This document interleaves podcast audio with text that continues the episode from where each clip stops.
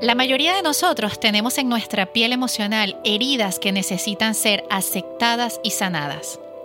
Puntos de dolor que parecen haberse vuelto crónicos.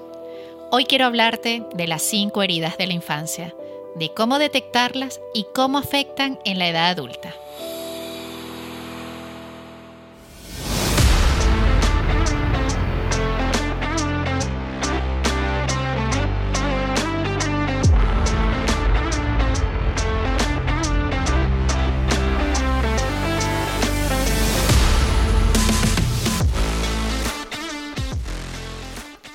Gracias por estar nuevamente en Valentía Emocional.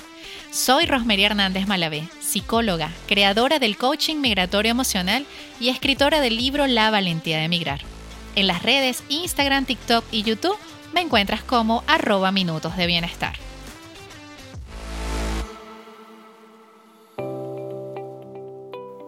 ¿Quieres conocer cuáles son tus heridas y el impacto que tienen en ti? ¿Te gustaría saber qué relevancia pueden tener en tu elección de pareja? ¿Cómo afectan para que puedas lograr tus proyectos, mantenerte enfocado y hasta en tus relaciones con familiares y amistades?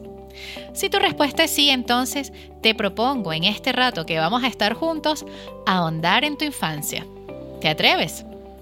Quizás pienses que pueda ser doloroso, pero te aseguro que te aportará múltiples beneficios.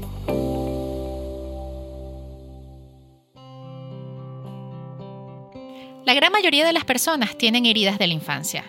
Esta o estas heridas pueden terminar dirigiendo tu comportamiento sin que te des cuenta.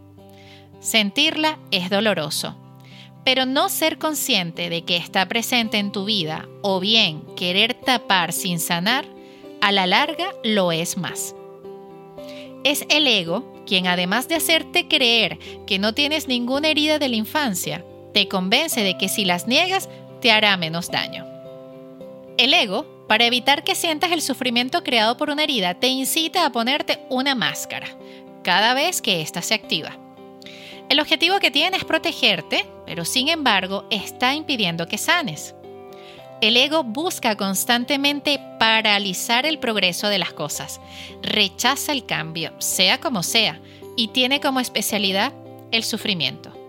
Al final de cuentas, es siempre nuestra percepción o nuestra interpretación de los hechos lo que causa nuestro sufrimiento, no lo que la otra persona sea o haga. Para iniciar, definamos la palabra herida emocional, según la psicóloga Mairena Vázquez.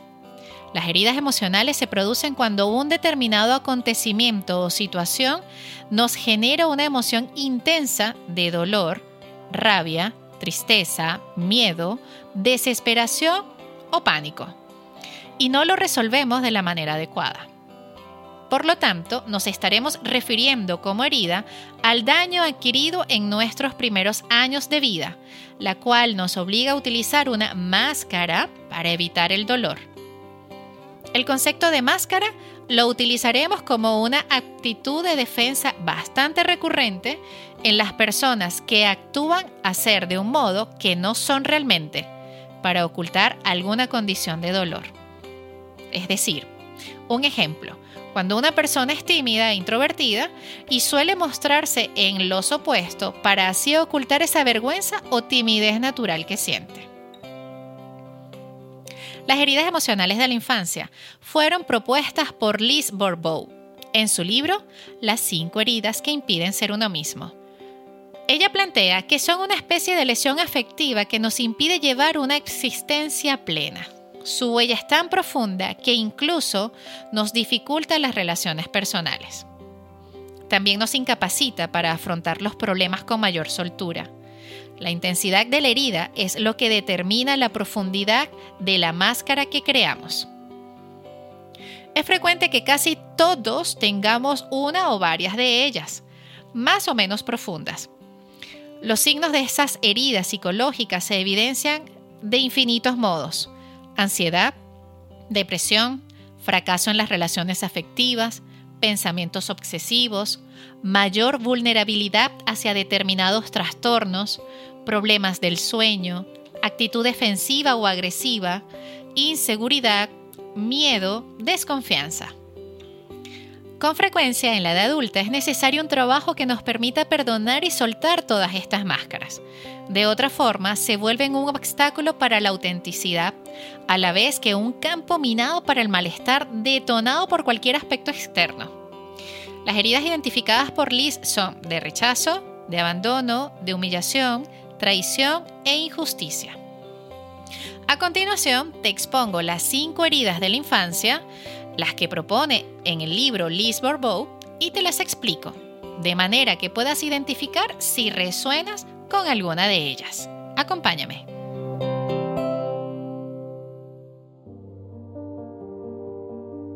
Número 1. Herida de rechazo. El rechazo es una herida muy profunda y puede tratarse de hijos no deseados o que se deseaba que fuera de un determinado género y nació con el género contrario. Esta herida suele derivarse principalmente de la relación con el progenitor del mismo sexo, es decir, un niño con su padre o una niña con su madre. Esta herida hace que nos pongamos la máscara del huidizo. Las personas con esta herida suelen ser perfeccionistas, intelectuales y desapegados de lo material.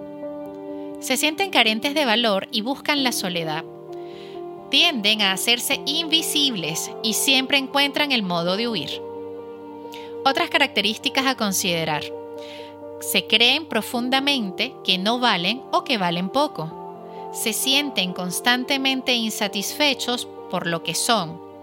Se juzgan como alguien con baja autoestima. Están convencidos de que si no existieran no supondrían una gran diferencia. Se sienten aislados de los demás e incomprendidos y tienen miedo a molestar o de no resultar interesantes. ¿Alguna de estas características resonaron contigo? ¿Sabes o tienes alguna información relacionada a cómo fue el embarazo? ¿Cómo fue tu gestación? ¿Cómo reaccionó mamá o papá al momento de enterarse que venías en camino? Te invito a conocer de esta información para que puedas responder si alguna de estas características se parecen a tu historia. Herida de abandono. Desde una perspectiva cronológica, la segunda herida que se puede originar es la herida del abandono. Esta herida se genera en torno al año hasta los tres años. El progenitor crea un vínculo de apego ambivalente y lleno de contradicciones con su hijo o hija. La máscara que protegerá a esta persona cuando se sienta abandonada o susceptible de serlo será la dependencia. Estas personas se encuentran en constante vigilancia para no quedarse solos. Podemos hablar que utilizan la dependencia como máscara, pero no por eso no dejan de tomar la iniciativa de abandonar a los demás por temor a revivir la experiencia, como mecanismo de defensa. Cabe destacar que su mayor temor es afrontar una separación, de forma que las relaciones son vividas con dosis de inseguridad, miedo y recelo, siendo más vulnerables a la creación de vínculos de dependencia afectiva. En tus relaciones de pareja, ¿sientes mucho miedo de que tu pareja no te acepte? ¿De que esta persona en algún momento te deje? ¿En algún minuto has tenido miedo a estar solo? ¿Cómo te la llevas? ¿Cómo está la soledad y cómo estás tú con esos espacios a solas? Quizás esto pueda generar en ti algún punto de reflexión. Herida de humillación. La tercera herida es la herida de humillación. Esta herida se genera entre el primer y el tercer año de vida, y el progenitor también se relaciona desde un apego ansioso y ambivalente con el niño. Los adultos que tuvieron experiencias de todo tipo de abusos, humillaciones, comparaciones o fueron ridiculizados y avergonzados por su aspecto físico, por sus actitudes y comportamientos durante su niñez, suelen llevar esa carga a cuestas. La mayoría de las veces son seres inseguros, tímidos e indecisos que en lo más profundo de su ser se sienten culpables y no creen tener libertad. Una persona que sufre la herida de la humillación se pone para superarla la máscara del masoquista. Estas personas construyen una personalidad que está dispuesta a hacer cualquier cosa por sentirse útil y válida, lo cual contribuye a alimentar más su herida porque si los demás no lo reconocen, él tampoco lo hará. Tienen dificultades para expresarse y son especialistas en rebajarse a sí mismos. Se consideran mucho más pequeños y menos importantes de lo que en realidad son, olvidándose de sus propias necesidades.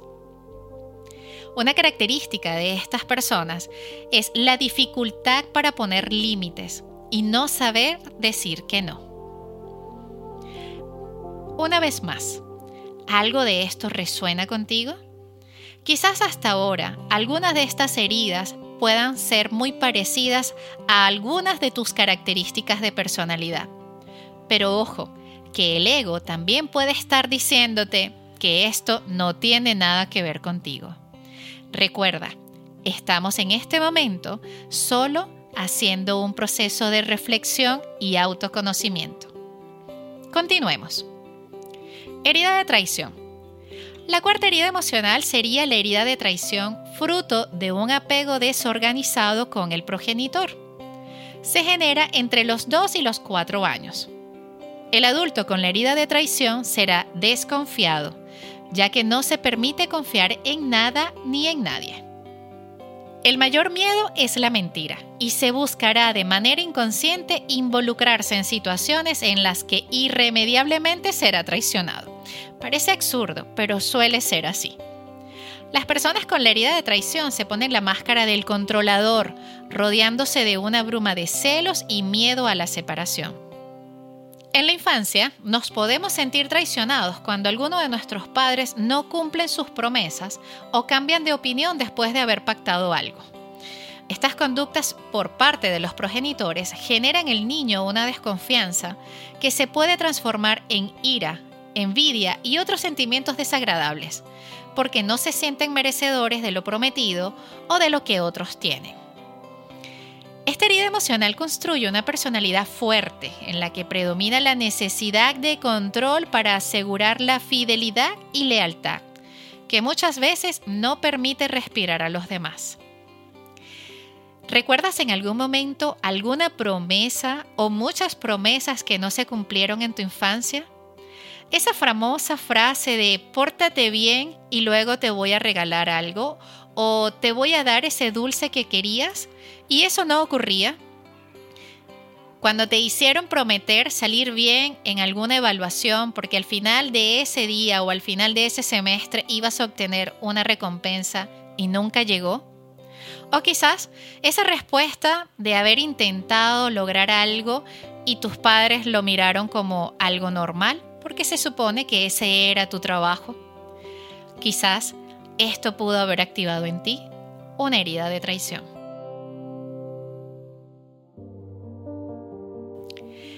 Miremos la quinta y última herida, la herida de injusticia. Se origina cuando los progenitores son fríos y rígidos, con una educación autoritaria y no respetuosa hacia los niños. La exigencia constante generará sentimientos de ineficacia, inutilidad y la sensación de injusticia. Esta herida emocional genera adultos que se ven en la necesidad de utilizar la máscara de ser muy rígidos, que no son capaces de negociar ni de mantener diálogos con opiniones diversas.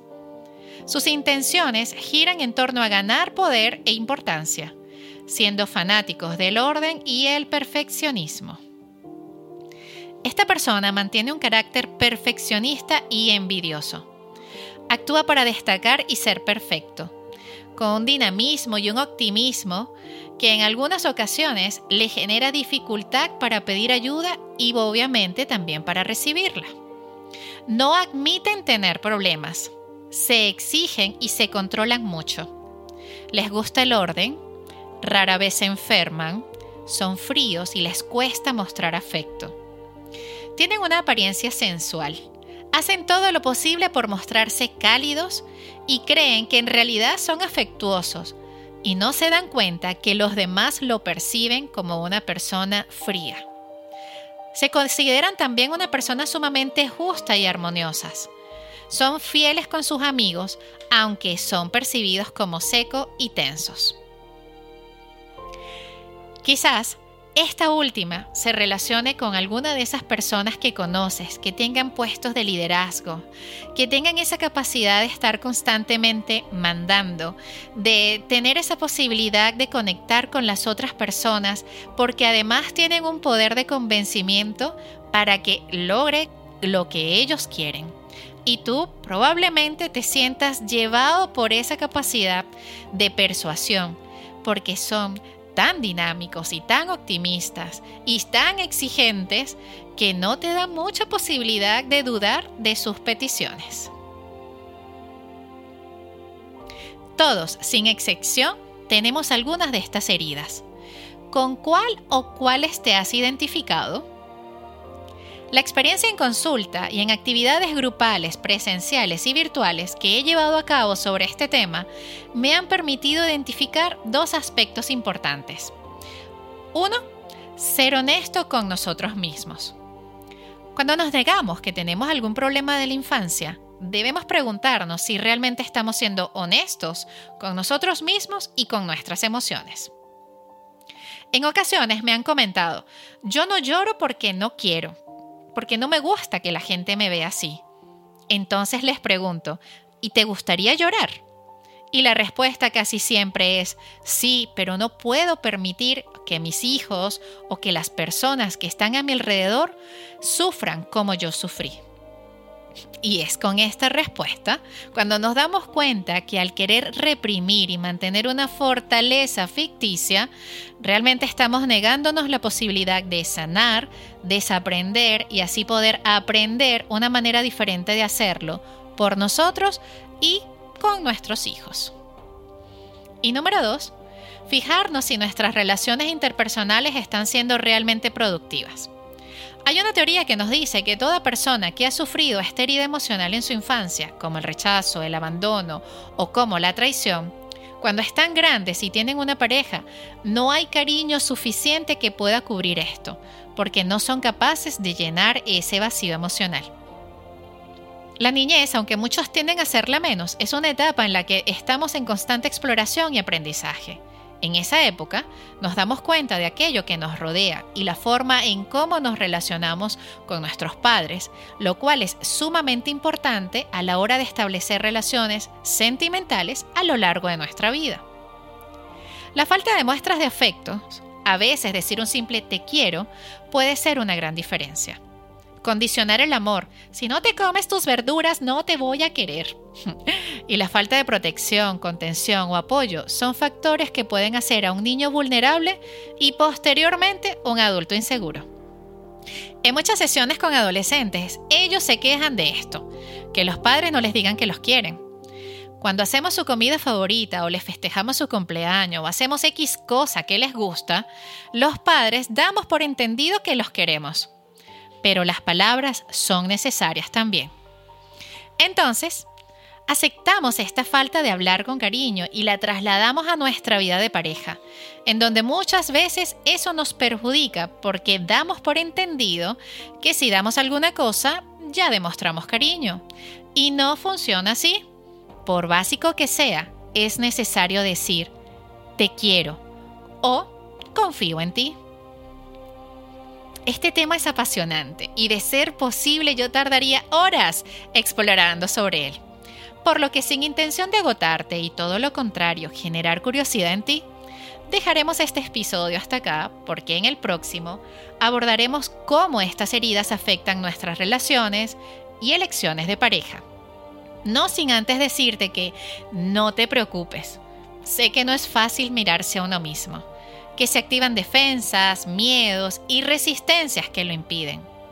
Puede que sea más sencillo cerrar los ojos para no ver las heridas, porque duelen demasiado. Pero taparlas con máscara no las cura, solo las perpetúa. Una vida de apertura a la conciencia, abriéndonos a ver, a sentir, a identificar, a aceptar y con todo ello sanar, puede que no sea el camino más corto, pero sí el que te llevará más lejos. Nos escuchamos en el siguiente episodio.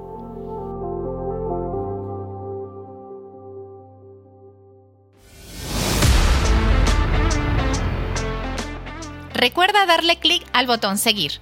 Comparte con más personas para que se enteren de este contenido. Déjame tus comentarios, dudas o consultas en Instagram, arroba minutos de bienestar guion bajo dos veces, o en mi canal de YouTube, Minutos de Bienestar. Para sesiones psicológicas y asesorías de coaching migratorio emocional, ingresa a www.minutosdebienestar.com. Soy Rosemary Hernández Malavé, psicóloga, creadora del coaching migratorio emocional y escritora del libro La valentía de migrar. Nos escuchamos en el siguiente episodio.